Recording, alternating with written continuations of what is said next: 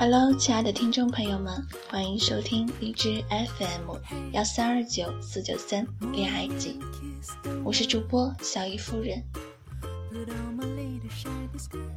一般来说，想收点什么钱，都得先讲个故事，无论真假，都得扯上最近我的一个朋友，而这篇却没有。小孩子时常面临的一个选择题是：爸爸和妈妈，你喜欢哪个？说都喜欢的，通常被夸奖为伶俐，我一点儿都不伶俐。我一贯的答案都是我妈。其实我爸对我好太多了，我妈干过的负能量事件罄竹难书。我每学期开学都要发烧，他的解释是：我从前以为你只是智商和普通同学有差异，原来体力也有。我爸都冲我呀，他会笨拙的给我买衣服，带我吃饭，特别舍得花钱，宠到对我每一任男每一任男朋友都看不惯。可是我更喜欢我妈。没别的原因，我妈给我一种占有的感觉。初中的时候，我人生跌到谷底，班主任闹离婚，觉得每一对窃窃私语的男女都有私情。英语老师怀孕，逼着我们反复抄写那几个固定词组。刚好我两个枪两个枪口都撞上了。我爸来我们学校接我。被老师告了半个小时状，回去以后他一言不发，瞪着跟我说：“你能不能别让我这么丢脸？”我拖拖拉拉的跟在后面，很想跟他说：“我明明没有做错，你为什么不帮着我？”但我妈不一样，班里规定要穿校服，我不肯。非得在校裤里面套上自己的牛仔裤，在宽大的校服里拿出了各种花样。其实回头来看，真觉得所谓的自己的衣服，只是换一种丑。可是我那时特别认真，非得趁老师不注意穿小脚裤，非得穿脖子后打结的短袖，非得活成不一样的样。班主任告状到我妈那儿，她对此定性为无心向学，旁骛太多。那天晚上，我在饭桌上愤怒地控诉他，我一定添油加醋了，我可能还动用了脏话。我爸几次想制止我，我妈都不让他说话。我没吃几口饭，他也没动筷子。我情绪激昂的时候。他也插嘴插嘴说：“是的过分了，都过去这那么久了。我打这段的时候还是想哭。其实也没什么，你知道青春期的时候，我们总是把自己当成孤胆英雄，和所有人作对，连跳个眼保健操都能升华为和全世界为敌。”我们也不知道这叛逆是为了什么，或许是荷尔蒙作祟，小说和电影一同送过，又有大大胆的同学作为榜样，我们下意识的跟非主拧着来，非主流拧着来，我们就等着耗尽最后一颗子弹，然后牺牲，然后就可以名正言顺的在漆黑的电影院里致青春。或者深情追忆同桌的你，扯远了。我是想说，因为我妈的缘故，我没能成为霍尔顿，我没能承受学校和家庭的联手重压，我没我没能处于孤立无援的境地。因为同盟军的及时赶到，我的枪膛里还有剩余，我的脾气还没耗尽。我大概永远不会长成郑薇那样，我的悲伤还没来得及逆流成河，就被更广阔的大海接纳。那晚，我妈听我抱怨了两个小时。她说的最多的是“有病啊”。末了，她跟我说：“哎呀，你也知道，他们自己过得不好，所以难免会撒气到你头上。我们以后做事情小心点儿，少给他们机会。”我含着泪点了点头。我爸看我们俩的眼神里写了六个字：“养不教，母之过。”后来我就真的规矩了好多。我不想再让爸爸丢脸，也不想给我妈惹气。我不知道的是，妈跟我，我妈跟着我一到义愤填膺后，请老师们吃饭，也塞了红包。那是我毕业好久以后才从爸妈的谈话片段中拼凑起来的真相，也是高中收敛了许多的原因。哦，其实还有个由头的。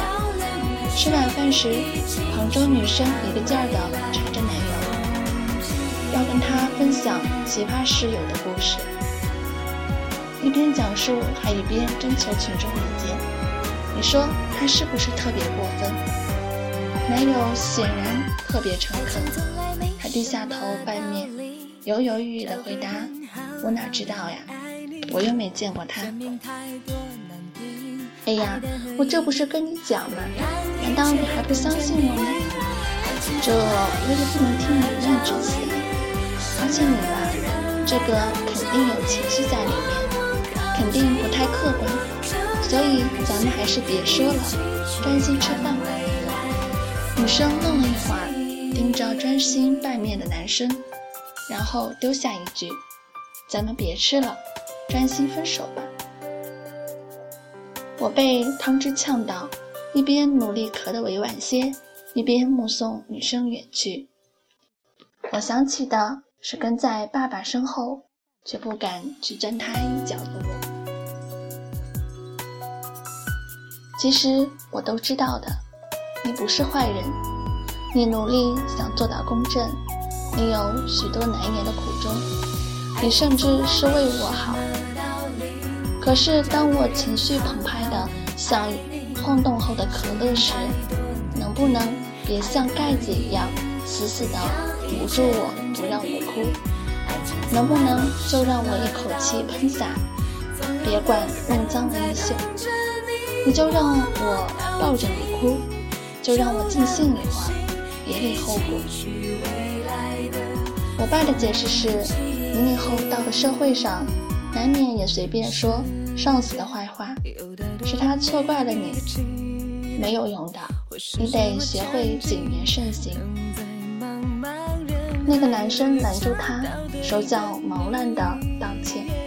哎呀，我真的不知道你们寝室的状况啊！我怕我一插手，你们更难相处。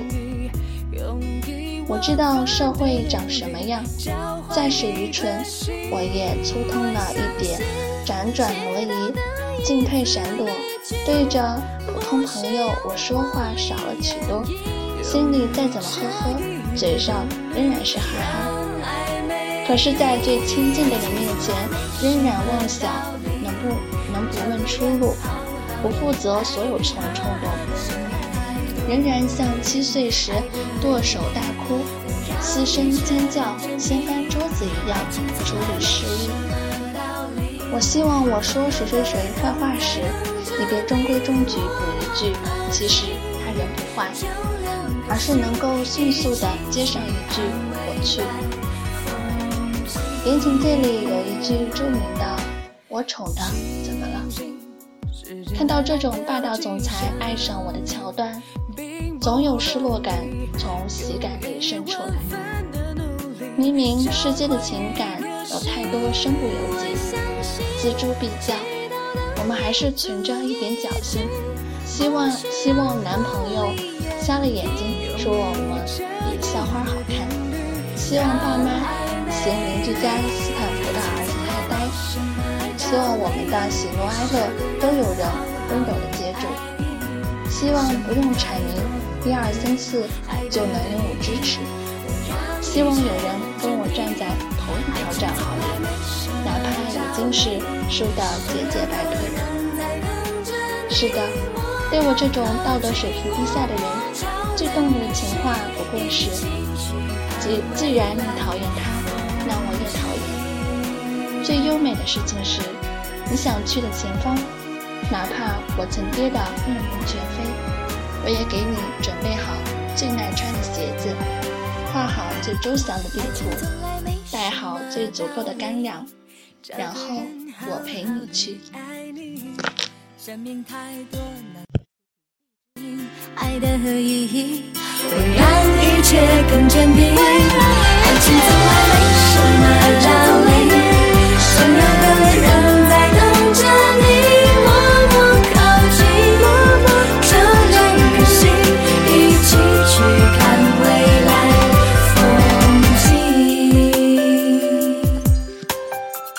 就是本期的节目，到这里就要跟大家说再见了。下面的这首歌呢是赖伟峰的《惯性恋》。One two，习惯了吃同一款早餐，要是习惯了放同一个地方，Yeah，习惯了穿黑色的衬衫，其实并没有说特别的喜欢。习惯了你化淡淡的妆，喝咖啡也一样。习惯放半颗糖，也，习惯有个人在我身旁。你走了，我却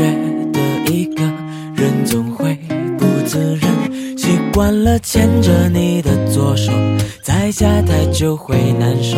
习惯很晚的时候轻易下你额头。喜欢着你的习惯，没有改变的打算。这种无辜的平淡，我觉得太浪漫。习惯了你的模样，再爱谁好难，一切都好像有种特别安全感。习惯了你的习惯，没有改变的打算。这种无辜的平淡，我觉得太浪漫。习惯了你的模样，再爱谁好难，最后你成为我的习惯。习惯了你化淡淡的妆，喝咖啡也一样。习惯放半颗，习惯有个人在我身旁。你走了，我觉得一个人总会不自然。习惯了牵着你的左手，在家太久会难受。习惯很晚的时候轻易下你额头。习惯着你的习惯，没有改变的打算。这种无辜的平淡，我觉得太浪漫。习惯了你的模样，再爱谁好难，一切都好像有种特别安全感。习惯了你的习惯，没有改变的打算。这种无辜的平淡，我觉得太浪漫。习惯了你的模样，再爱谁好难，最后你成为我的习惯。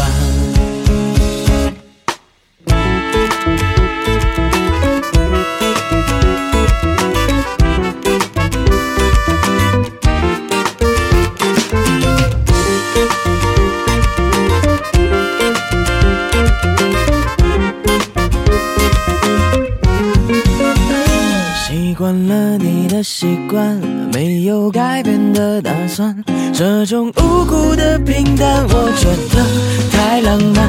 习惯了你的模样，再爱谁好难，最后你成为我的习惯，最后你成为我的。